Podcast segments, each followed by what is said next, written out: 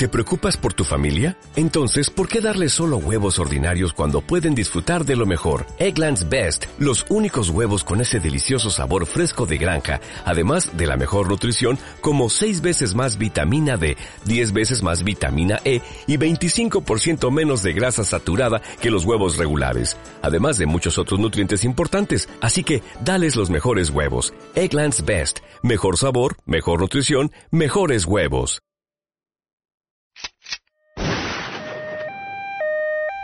El bien o el mal. Una delgada línea los divide. No la busques en la noche, ni tampoco en la luz del día.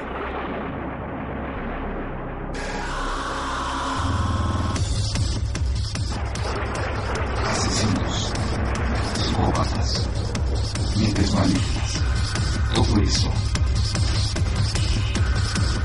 Un viaje retorcido dentro de la naturaleza humana.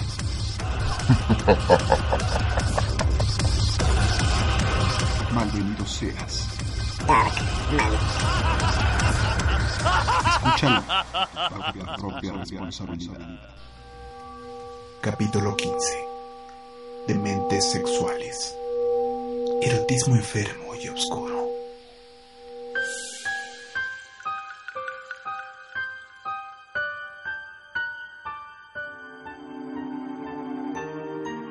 Si la acción es descubierta y castigada, si lo pensamos bien, no es del mal ocasionado al prójimo de lo que nos arrepentiremos, sino de la desgracia que nos ha producido el cometerla y el ser descubierta.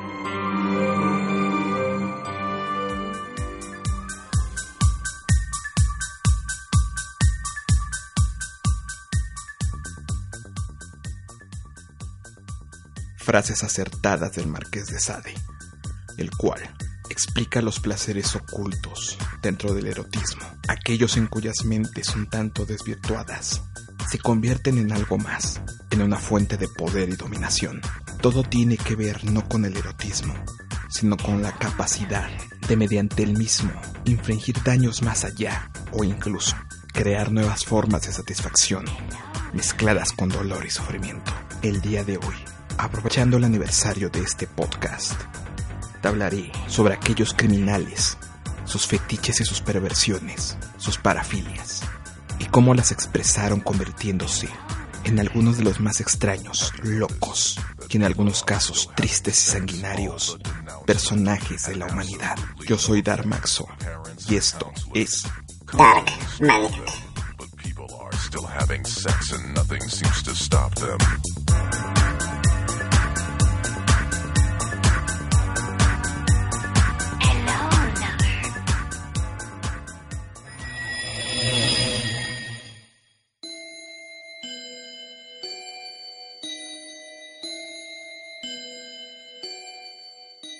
Las obsesiones en vida son demasiado comunes. Sin embargo, cuando éstas se trasladan más allá de la vida y la muerte, y las personas desarrollan un afecto hacia los difuntos, hablamos de un fetiche conocido como necrofilia. Ha sido en demasiadas veces abordado bajo otras posturas.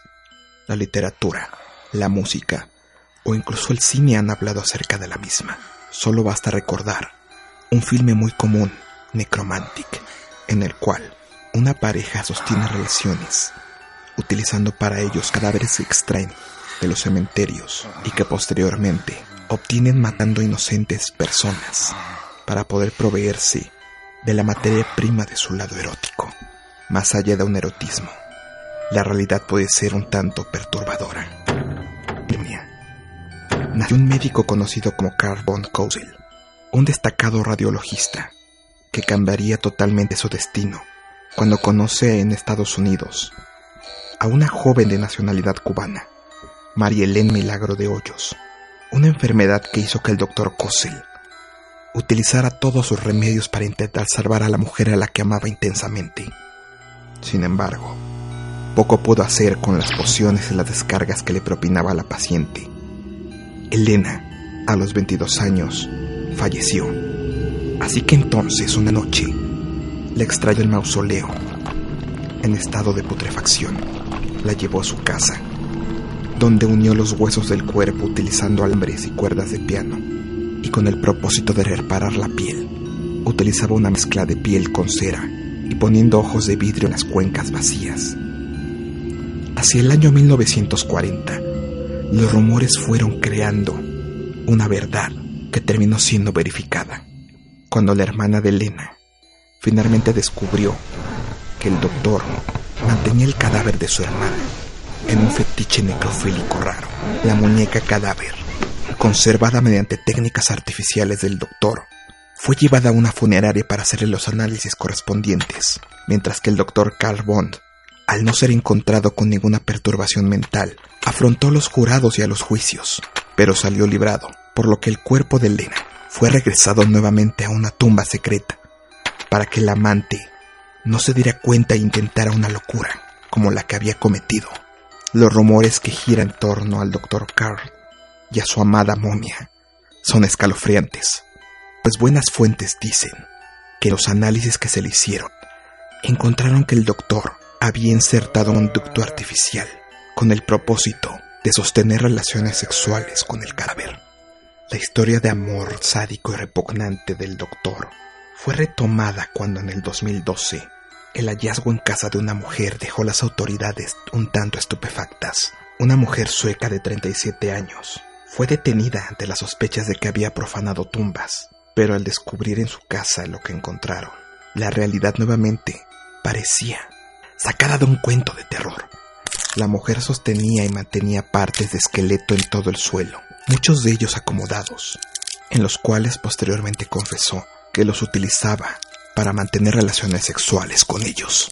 Un total de 100 piezas, 6 cráneos, una columna vertebral completa y otros fragmentos fueron los que se encontraron al lado de un CD cuyo título, Mi necrofilia y mi primera experiencia, llevaron a las autoridades a iniciar un proceso psicológico para determinar qué era lo que llevaba a esta mujer a sus actos de necrofilia.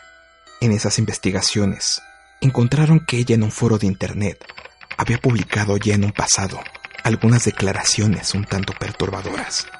Por ejemplo, en una dice, mi moral fija mis límites. Yo estoy preparada para tomar el castigo si algo sucede. Es una pena. Quiero a mi hombre como es él, si está muerto o vivo. Él me permite encontrar la felicidad sexual a su lado. De la misma manera, Existen varias fotografías en los sedes incautados. En algunas de ellas, la mujer abraza, besa e incluso lame calaveras. Aunque ella en un principio afirma que eran alguien más, posteriormente acepta sus declaraciones. Fotografías bastante escalofriantes que compartiré contigo en la página de internet, en donde comparte a sus amantes cadavéricos ante la imagen de osos panda de peluche metidos en bolsas en refrigeradores, y a ella abrazando y besando a ese amante del más allá. Cuando te hablan de erotismo, tú piensas en látigos, en ropa de piel y a lo mejor en lo más extremo, dolor. Pero, ¿te has atrevido a pensar en alguna vez enamorarte de un cadáver?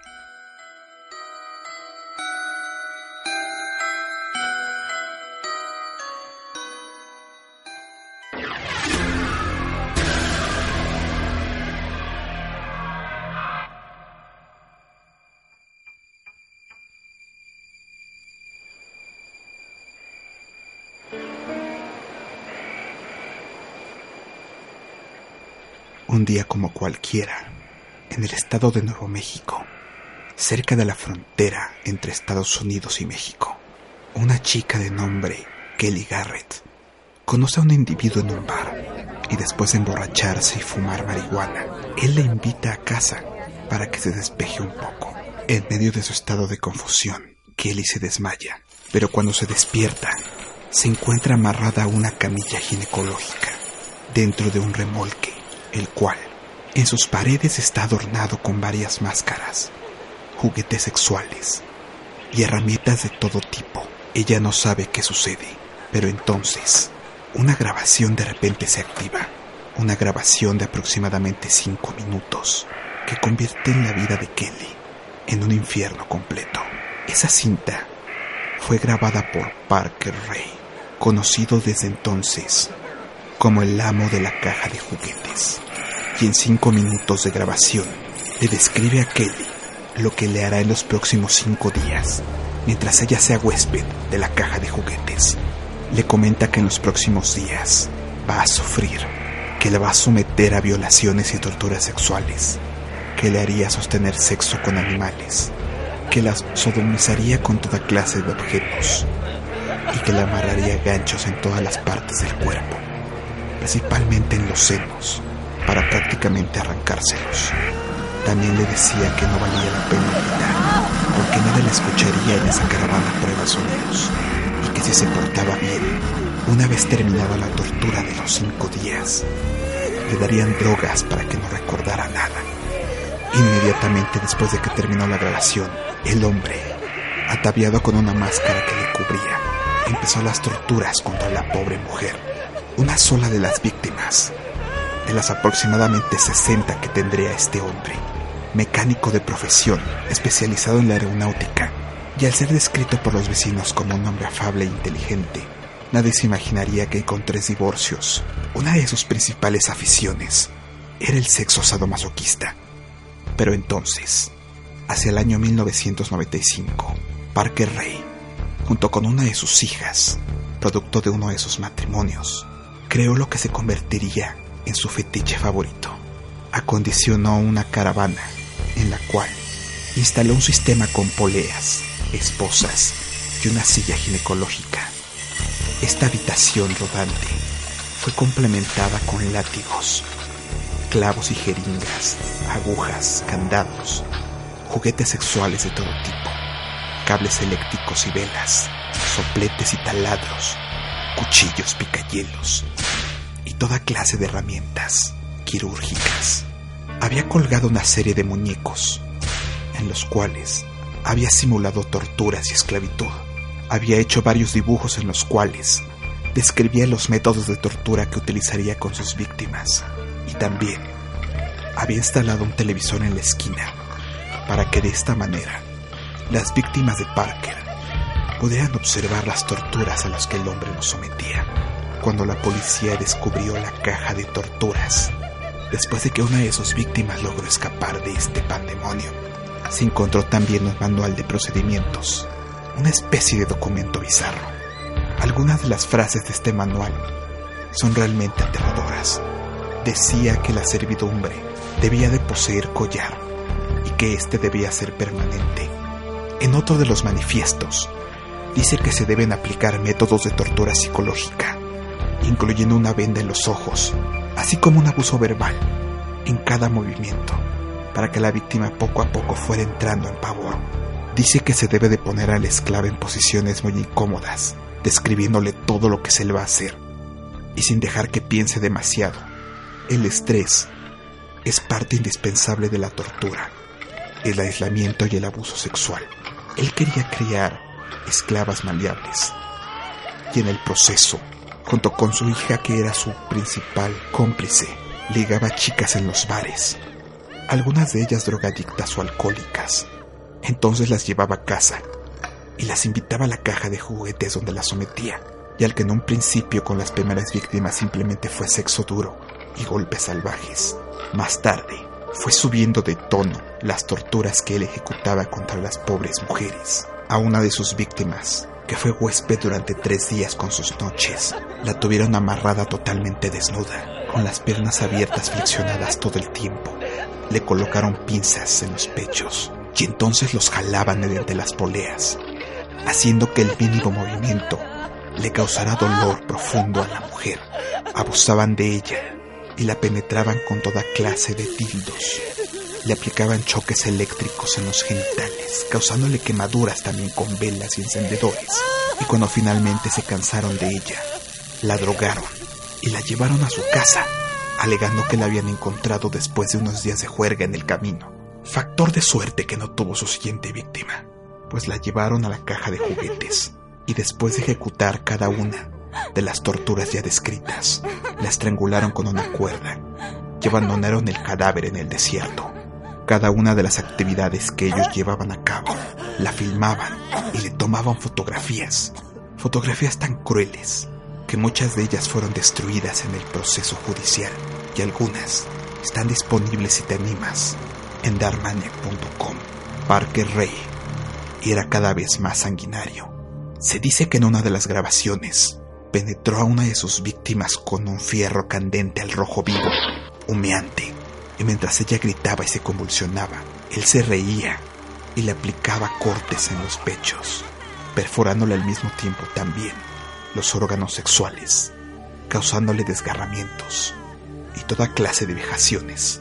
La única mujer que logró escapar de la caja de juguetes fue Cynthia Bichir, la cual, al no encontrarse Parker y solamente su cómplice viendo televisión, pudo hacerse de las llaves de las esposas y liberarse, luchando brevemente con su captora, a la cual logró herir para escapar, llegar con unos vecinos de la comunidad, los cuales llamaron a la policía y en el proceso lograron finalmente dar con Parker Ray y su cómplice escondidos a pocas cuadras del lugar.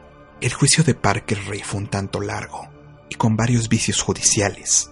Finalmente el hombre pudo ser sentenciado a cárcel, no sin poder demostrarle la culpabilidad de 60 homicidios, que aunque él había confesado cínicamente anteriormente, no podrían ser comprobados, pues los cuerpos no fueron encontrados jamás en el juicio. El segundo que se efectuó al ser el primero anulado, se mostraron las imágenes, fotografías y videos que Parker había grabado, así como varios de los dibujos que él había hecho. Y aunque él mismo se declaró culpable para salvar a su hija de la prisión, posteriormente intentó efectuar un nuevo juicio, alegando que en el primero las drogas habían hecho que confesara un crimen que él no había cometido. David declaró entonces a los medios que él solo intentaba hacer felices a las mujeres y que su placer era el placer que él obtenía al mismo tiempo. Posible sospechoso también de ser uno de los principales criminales de la matanza de mujeres en México en Ciudad Juárez. Al ser condenado a otro establecimiento correccional, David Parker sufrió un ataque al corazón, falleciendo a la edad de 62 años, sin poder pasar un solo día de condena y convirtiéndose en uno de los enfermos sádicos sexuales más bizarros de la historia, pasando la misma con el mote de David Parker Lee, el amo de la caja de juguetes.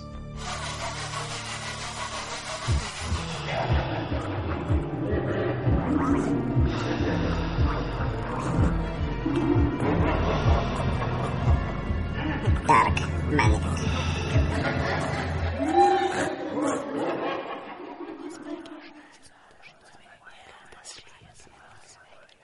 en tu cuarto, donde el tiempo se detiene o se mueva tu voluntad. Dejarás que la mañana venga temprano o me dejarás yaciendo aquí, en tu oscuridad favorita, tu favorita luz, tu conciencia preferida, tu esclavo favorito.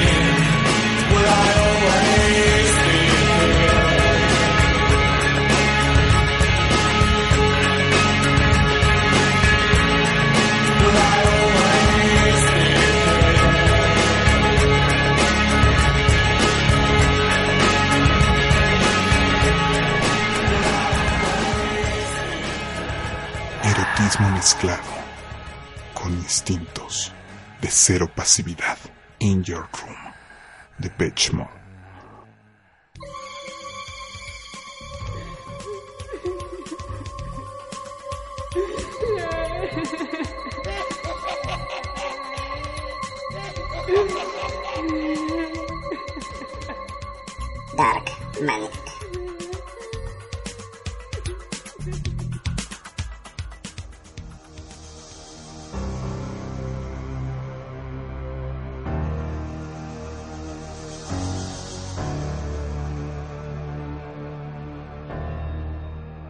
...1982... Un hombre llega a una tienda Kodak... ...en Hong Kong... ...dejando unos rollos para revelar al encargado... ...rollos que contenían fotografías... ...raras... Una mujer desmembrada... ...aparecía en las mismas... ...con un realismo tan espectacular... ...que el encargado llamó a la policía... ...y entonces... ...el hombre que había llevado esos rollos... ...fue finalmente detenido... ...su nombre era... Lam Kor Wam y hoy en día es conocido como el asesino del recipiente. De oficio taxista, recogía a sus víctimas para después llevarlas a sus casas y aprovechando que no había nadie en las mismas, sacar un cable eléctrico con el cual las estrangulaba con una bajeza increíble para después desmembrarlas. El mote del asesino del tarro o del recipiente le fue dado cuando la policía encuentra que había mutilado los órganos sexuales de sus víctimas, órganos los cuales guardaba y conservaba como trofeos dentro de envases de Tupperware.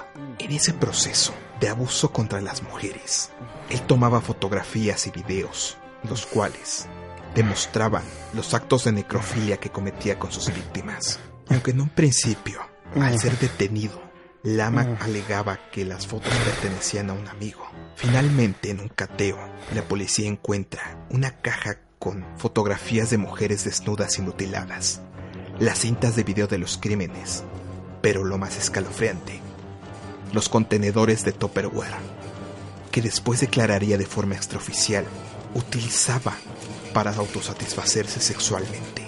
Tras 21 días de juicio, en abril de 1983, fue declarado culpable de los cuatro cargos de asesinato y en 1984 le cambian la pena que en un principio iba a ser de muerte por cadena perpetua, encontrándose actualmente cumpliendo su sentencia en una prisión de Hong Kong.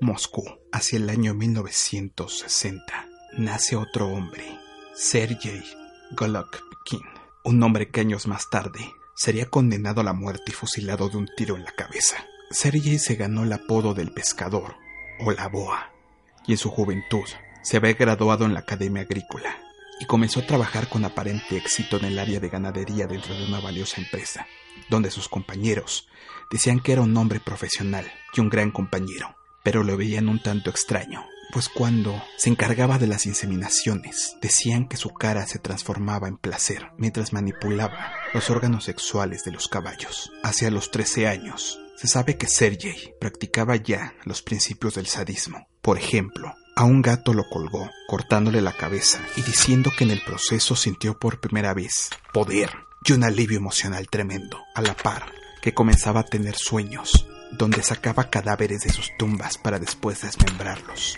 y esto le excitaba.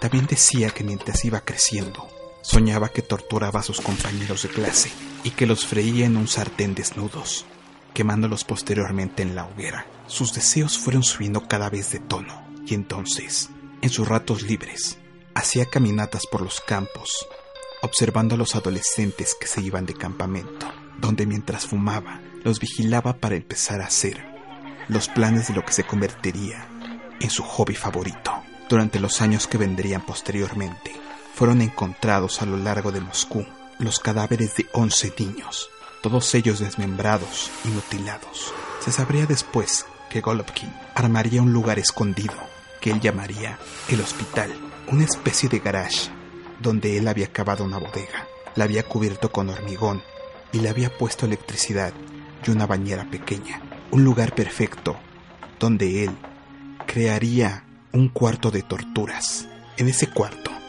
metía a niños prófugos o aquellos que no tenían casa, calculándose que a partir del año 1989 empezaba sus actividades en este lugar, donde confesaría que el sadismo era su vida, torturaba a los niños que llevaba, abusaba sexualmente de ellos, mientras los gritos desgarradores lo excitaban cada vez más. Después desmembraba los cuerpos, limpiaba los huesos aprovechando sus conocimientos en ganadería y se deshacía de ellos en los bosques.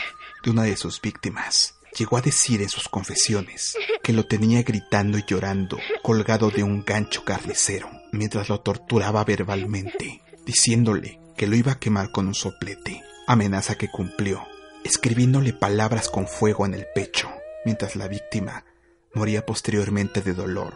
Arrestado finalmente la boa, murió de un disparo en la cabeza en 1996, dejando en resumen un récord de 11 niños asesinados en medio de rituales sexuales, sádicos, violentos y extremadamente sanguinarios.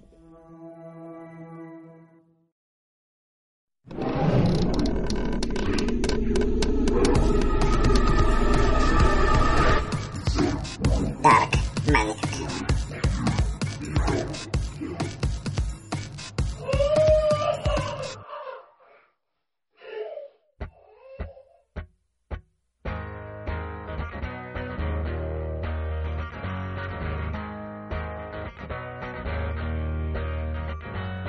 Rape me. Rape me, my friend. Rape me. Rape me again. I'm not the only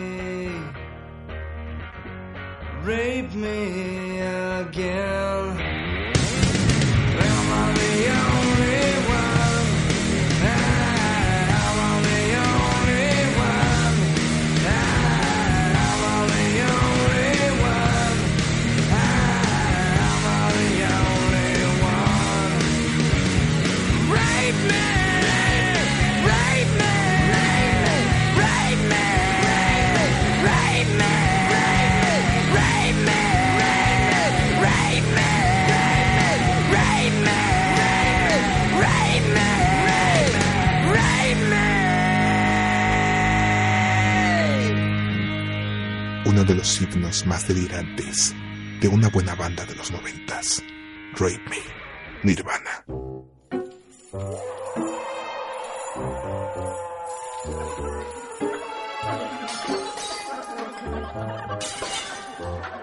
Dark.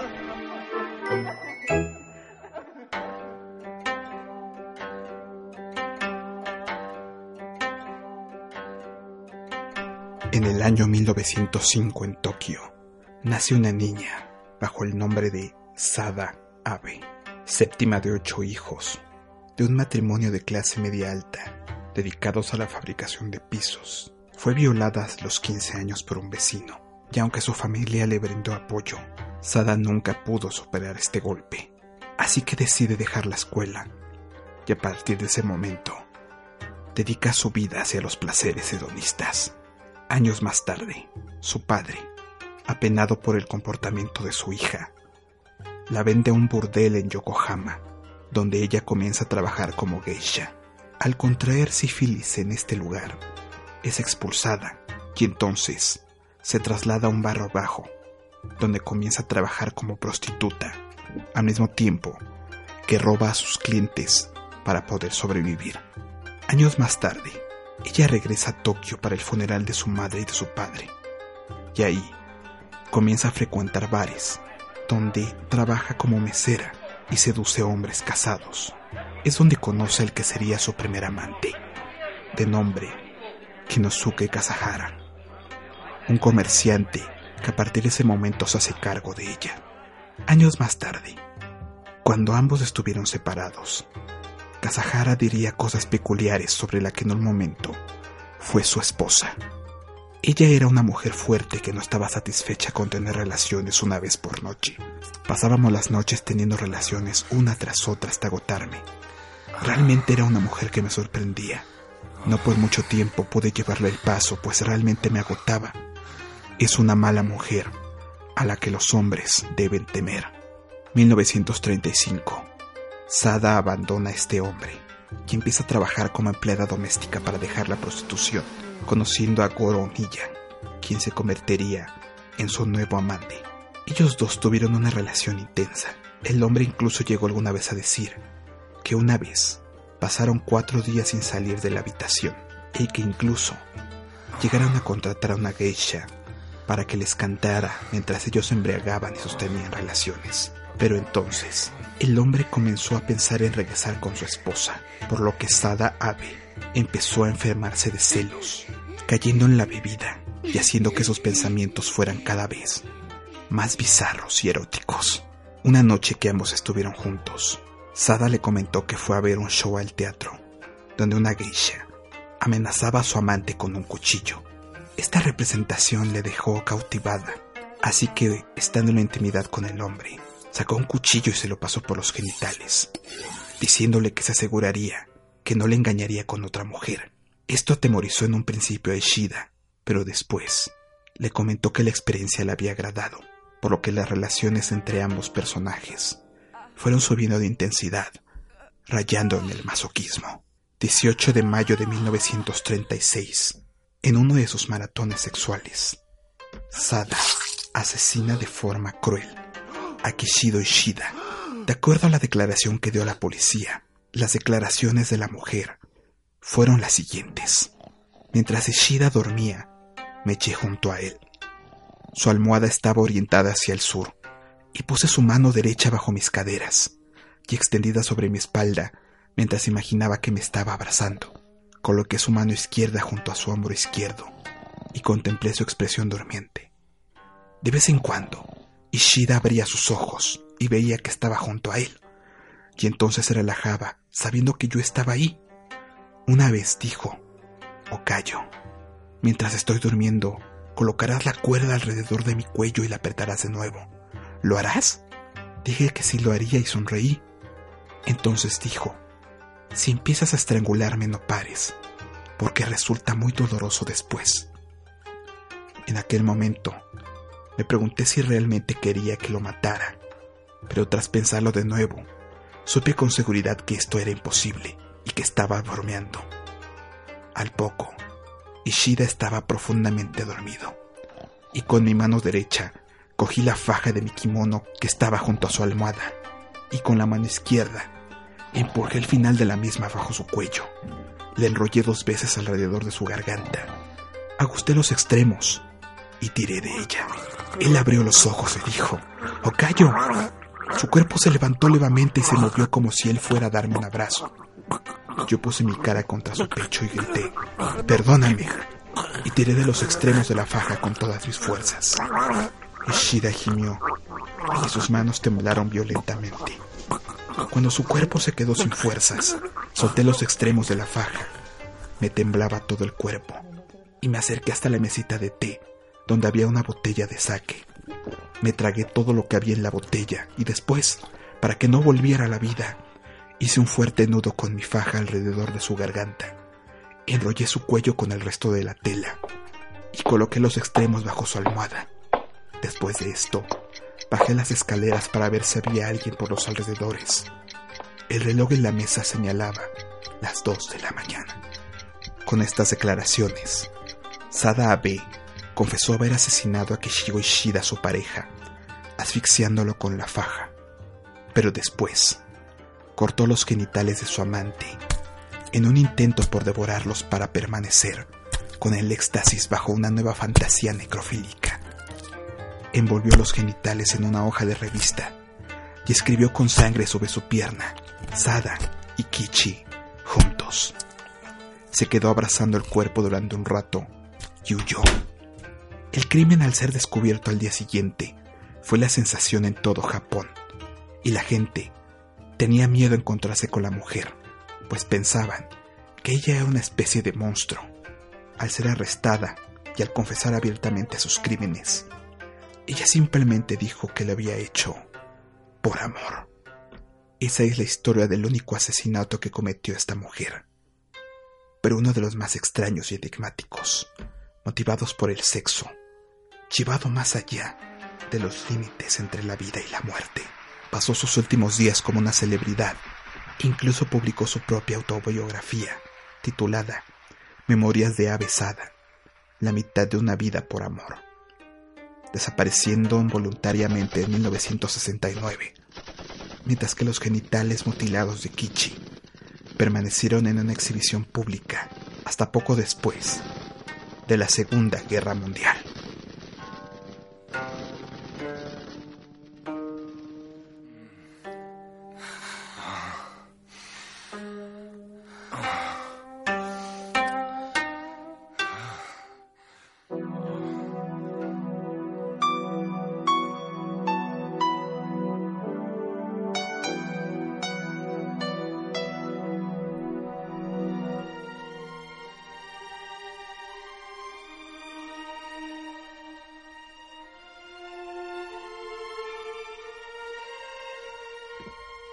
Cuidado cuando veas una película con tu pareja, pues las cintas hoy en día dan ideas mucho más extrañas y radicales que tal vez tú querrás imitar, pero que no puedes saber cuáles serán las consecuencias. En los años noventas, muchas parejas intentaban imitar la escena de Ghost, la sombra del amor, mientras que al ritmo de una canción clásica y romántica culminaban sus deseos envueltos en barro. Esto es una escena un tanto curiosa para recrear. Pero ahora imagínate que en pleno año 2015 intentes imitar algo que has visto en una cinta como las 50 sombras de Grey, Alemania. Un hombre y una mujer pasan un rato agradable juntos y al calor de las copas deciden recrear una escena que acababan de ver en la película. El hombre ató a su novia, una mujer alemana de 28 años, utilizando preservativos y cintas de nylon, para después propinarle 123 golpes, tal y como se muestra en la película. Después de darle los 123 golpes, el hombre se percata que su pareja no respiraba, por lo que alertado, llama a los servicios de emergencia, pero al intentar reanimarla, se dan cuenta que la mujer tenía las vías respiratorias obstruidas y con daños cerebrales irremediables, fallece tiempo después. Ahora, el iluso hombre está siendo juzgado por homicidio involuntario, pues aunque estaban de común acuerdo tratando de recrear la escena, no pueden ignorar el hecho de que las drogas y el alcohol pudieron determinar el intento de cumplir esa loca fantasía. La próxima vez que intentes recrear una película, asegúrate de que por lo menos te encuentres en tus cinco sentidos.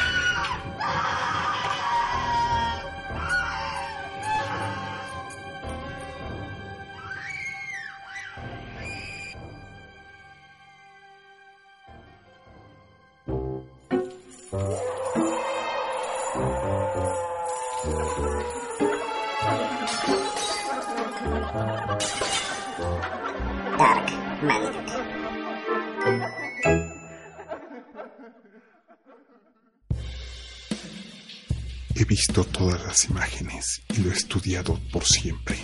Quiero hacer una película donde seamos los protagonistas juntos. No hagas ningún movimiento hasta que diga acción.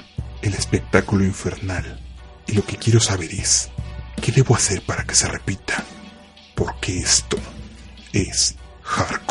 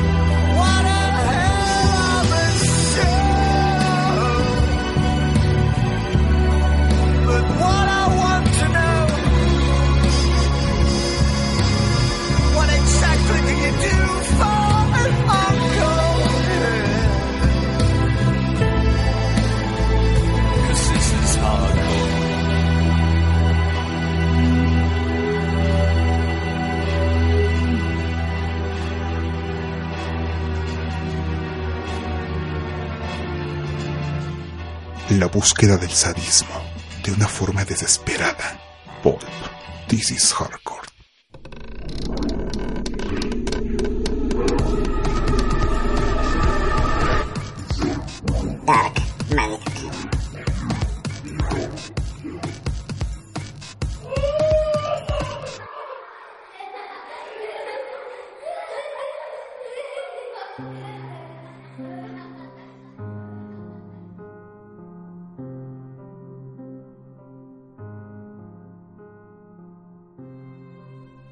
Del Sur, hacia el año 1939, nacía el segundo hijo de una pareja, conocido como Jerome Henry Brudos. Jerome fue el hijo de Henry y Eileen, pero ellos ya tenían un hijo varón. Así que entonces, la madre deseaba tener una niña, y por esa situación, el pequeño fue repudiado por sus padres cuando llegó al mundo. Jerome a la edad de 5 años encontró un par de zapatos de tacón cerca del lugar donde jugaba, en los botes de basura, y la curiosidad lo llevó a probárselos. Pero cuando su madre lo encuentra, lo reprende de una forma atroz, por lo que él empieza a desarrollar una especie de fascinación y temor, por lo que posteriormente se convertiría en un fetiche enfermizo que marcaría lo que pasaría con él años más tarde. Toda la adolescencia de Jerry fue marcada por hechos, donde su fetichismo era cada vez más fuerte. Intentaba robarle los zapatos a todas las mujeres que conocía, así como sus prendas, por lo que las peleas constantes con sus padres fueron creciendo de tono. A los 16 años, entra a estudiar a la Universidad Estatal de Oregon y siendo un estudiante mediocre, empieza a meterse en problemas, pues engañaba a mujeres a las cuales conducía a lugares apartados, donde las golpeaba sin motivo aparente, las fotografiaba y las humillaba de todas las formas posibles, poniendo atención especial hacia sus zapatos. Cuando la policía actúa y lo detiene, encuentran material fotográfico y ropa de mujer, determinando que padecía una especie de desajuste sexual mezclado con esquizofrenia, y mientras estaba en terapia, seguía asistiendo a la escuela, donde meses después los doctores lo liberan al decir que no representaba peligro alguno. Hacia el año 1962, Jerry contrae matrimonio, y a pesar de que las cosas iban aparentemente bien, algunas sospechas de la mujer, con la que había tenido ya dos hijos, provocaron que, en un alejamiento, el hombre comenzara a recuperar de nueva cuenta esas conductas enfermizas, de una forma cada vez más radical. En 1968, finalmente se desata su lado perverso. Mediante engaños, logra someter a una mujer de 19 años, a la cual la golpea hasta prácticamente noquearla dentro de su taller y después la estrangula con toda calma. Posteriormente, la desvistió, probándole diferentes cambios de ropa que tenía guardadas entre sus trofeos. Le tomó la mayor cantidad de fotografías posibles y después le cortó un pie con la sierra. Este pie lo almacena temporalmente en el congelador para después utilizarlo en sus ritos fetichistas, mientras que el cuerpo lo ata fuertemente a un bloque de metal y lo tira al río. Tiempo después, una chica de 23 años desaparece de la misma manera que la primera mujer, bajo las circunstancias extrañas. Su automóvil fue encontrado abandonado en una carretera cercana, por lo que se deduce que tuvo una falla mecánica y que el hombre, supuestamente para ayudarla a resolverla, se ofreció a arreglar su automóvil mientras la conducía a su casa. Sin embargo, en medio del jugueteo que se dio mientras se conocían. Y entablaban una relación más amistosa, él le coloca un lazo en los ojos, sin sospechar la mujer, que después de hacer esto, la estrangularía. Una vez que la hubo asfixiado, tiene sexo con el cadáver, llevándolo posteriormente a su taller, tomándole muchas fotografías más, muchas de ellas sosteniendo actos de necrofilia, para después colgar el cadáver en un gancho con poleas que había montado en el techo, dejándolo ahí un tiempo, hasta que finalmente le arrancó un seno para utilizarlo como un pisapapeles, deshaciéndose del cuerpo de la misma manera que a la primera chica que había matado. Las víctimas de Brudos fueron subiendo, y el modus operandi, aunque en esencia el mismo, se iba modificando poco a poco, pues a su siguiente víctima le cercenó ambos pechos, con el fin de seguir haciendo su fetiche, de crear un pisapapeles, mientras que también les cortaba los pies, los cuales calzaba con diferentes zapatillas para satisfacer ese fetiche que poseía hacia los zapatos de tacón de mujer a una de sus víctimas. Después de seguir el ritual de colgarla, asfixiarla y abusar de ella, le conectó cables con corriente eléctrica en el tórax, pues supuestamente quería ver cómo la mujer bailaba al compás de las descargas eléctricas. Finalmente, después de varias pesquisas judiciales, el 30 de mayo fue arrestado. La policía descubre que estaba utilizando ropa interior de mujer, y al aceptar someterse al interrogatorio, empezó a contar a los investigadores todo lo que había hecho, sin ningún rencor ni remordimiento, simplemente los delirios de un fetichista, el cual confesaba que a las mujeres las secuestraba, para después atarlas mediante poleas al techo y cometer cada uno de sus crímenes, cercenarles partes del cuerpo, principalmente los senos, pues seguía obsesionado con hacerse algunos pisapapeles con esas partes. También hablaba de su necesidad de cortarles las piernas, conservarlas para en ellas, probar cada día diferentes pares de calzado que él poseía y que eran sus trofeos. Brudos decía que todo lo que él cometía era realmente por amor, la mejor forma de manifestarlo era mediante el placer que les provocaba a ellas y que al mismo tiempo a él le daba placer también. Fantaseaba con guardar los cuerpos de las chicas en el refrigerador, al tiempo en que sus fetiches con la ropa, pero especialmente con los zapatos, le llevaron a acumular cientos de pares, objetos diversos y también fotografías que les tomaba a las mujeres mientras abusaba de ellas hasta que se deshacía finalmente de los cadáveres. Pasando un tiempo en prisión, el 28 de marzo del 2006, fallece finalmente de causas naturales. Un fetichismo que puede ser común, los zapatos de mujer, pero que este hombre llevó a extremos radicales, propinando la muerte a muchas mujeres inocentes, solo para concebir sus deseos enfermizos, eróticos y al mismo tiempo anormalmente sangrientos.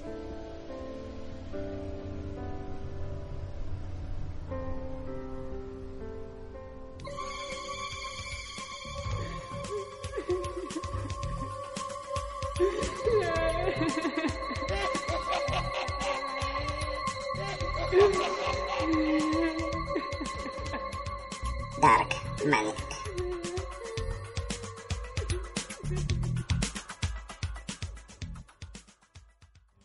Dije que quiero estar a tu lado.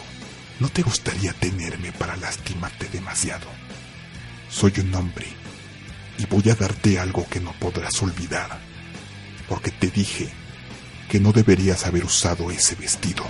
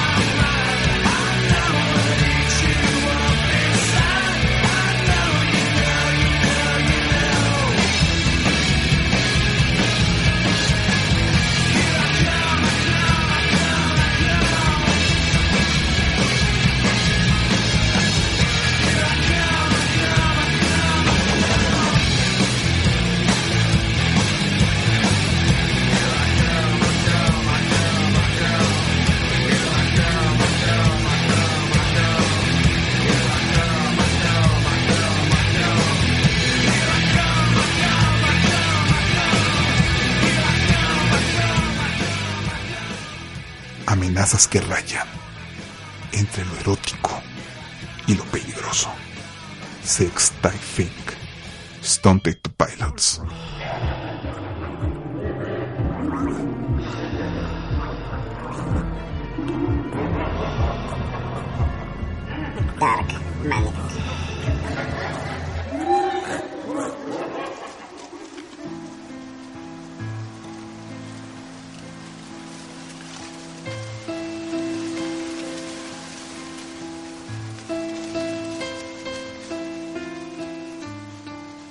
Argentina, La policía entra a una localidad, la vivienda de un hombre llamado José Alberto, de 58 años. El hombre es encontrado en una habitación en desuso dentro de la casa y en un principio cuesta trabajo identificar la escena, pues al parecer, sobre una cama matrimonial se encontraban lo que parecían ser dos cuerpos, en aparente estado de putrefacción pero al ser examinados más de cerca, se dan cuenta que solo uno de ellos es real, el de José Alberto, que ya muestra los síntomas de putrefacción, pero el otro es el que prácticamente lleva a los investigadores a hacer todo tipo de congesturas. Era un muñeco de paja, vestido como comúnmente suelen hacerlo los espantapájaros. El muñeco parecía tener la bragueta del pantalón abierta y de la misma salía un tubo de plástico de 15 centímetros de longitud, mientras que en el rostro llevaba los labios pintados. De acuerdo a las investigaciones, el hombre no presentaba ninguna marca de haber sido sometido violentamente, por lo que las causas de la muerte fueron aparentemente naturales. Pero los medios de difusión empezaron a hablar acerca de la historia de un hombre que murió después de haber violado a un espantapájaros.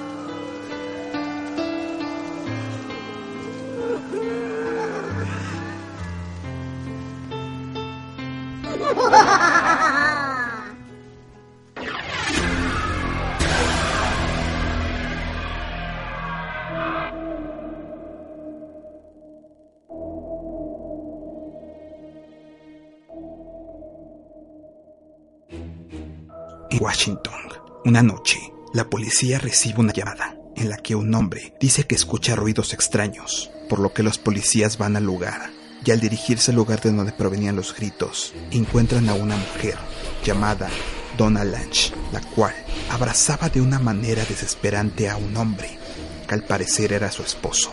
Lo curioso es que la mujer de 50 años confesó después que estaba asfixiando a su marido utilizando sus senos. Al parecer, esa misma noche habían tenido una discusión, por lo que la mujer harta de la situación decidió terminar con la vida de su marido, pero de una forma peculiar, para darle supuestamente las gracias por el tiempo que habían vivido juntos.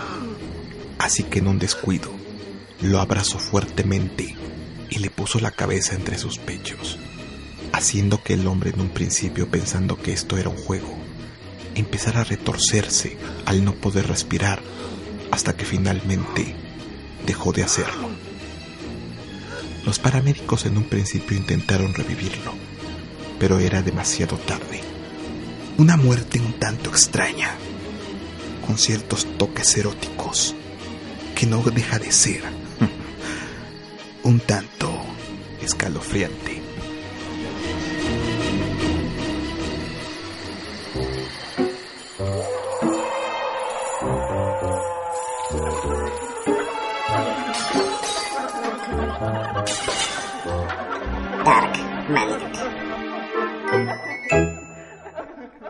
Señoras y señores, Darmaniac cumple un año.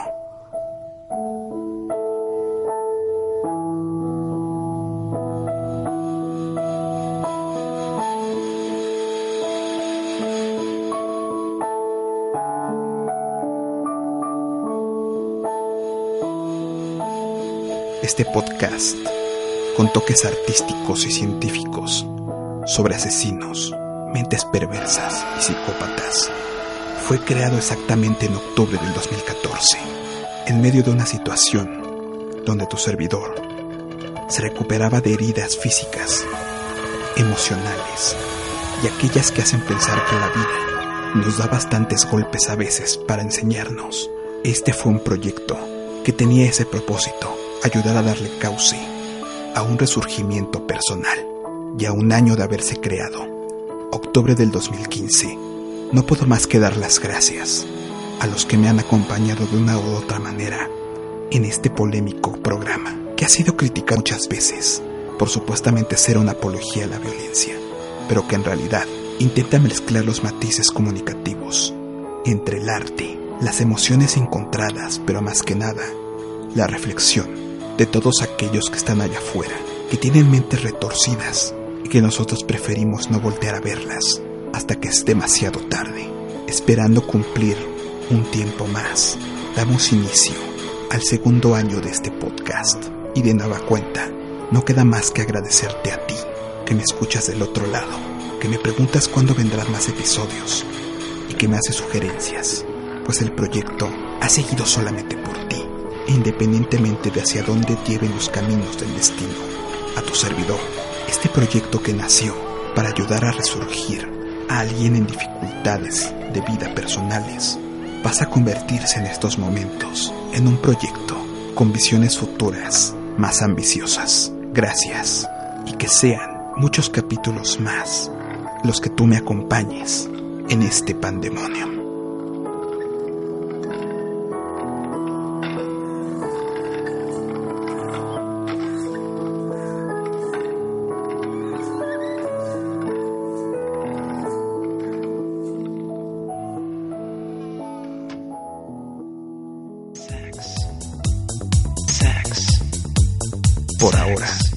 Terminamos este capítulo, que te prometo, tendrá una segunda parte.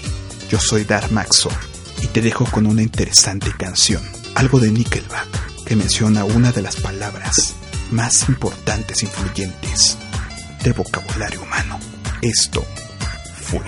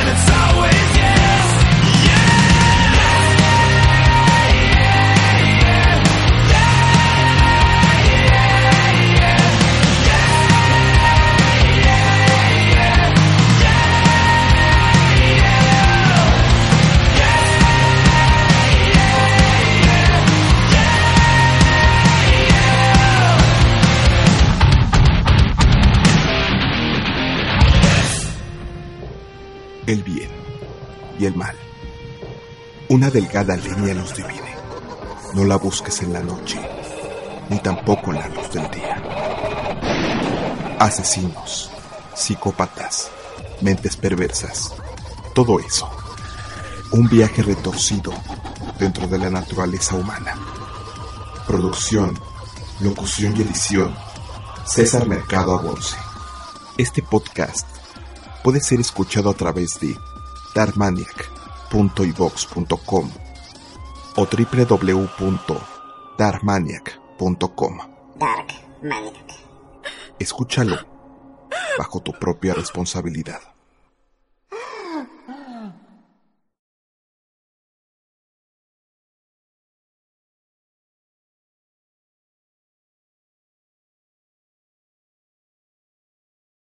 ¿Te preocupas por tu familia? Entonces, ¿por qué darles solo huevos ordinarios cuando pueden disfrutar de lo mejor? Eggland's Best, los únicos huevos con ese delicioso sabor fresco de granja, además de la mejor nutrición, como 6 veces más vitamina D, 10 veces más vitamina E y 25% menos de grasa saturada que los huevos regulares, además de muchos otros nutrientes importantes. Así que, dales los mejores huevos. Eggland's Best, mejor sabor, mejor nutrición, mejores huevos.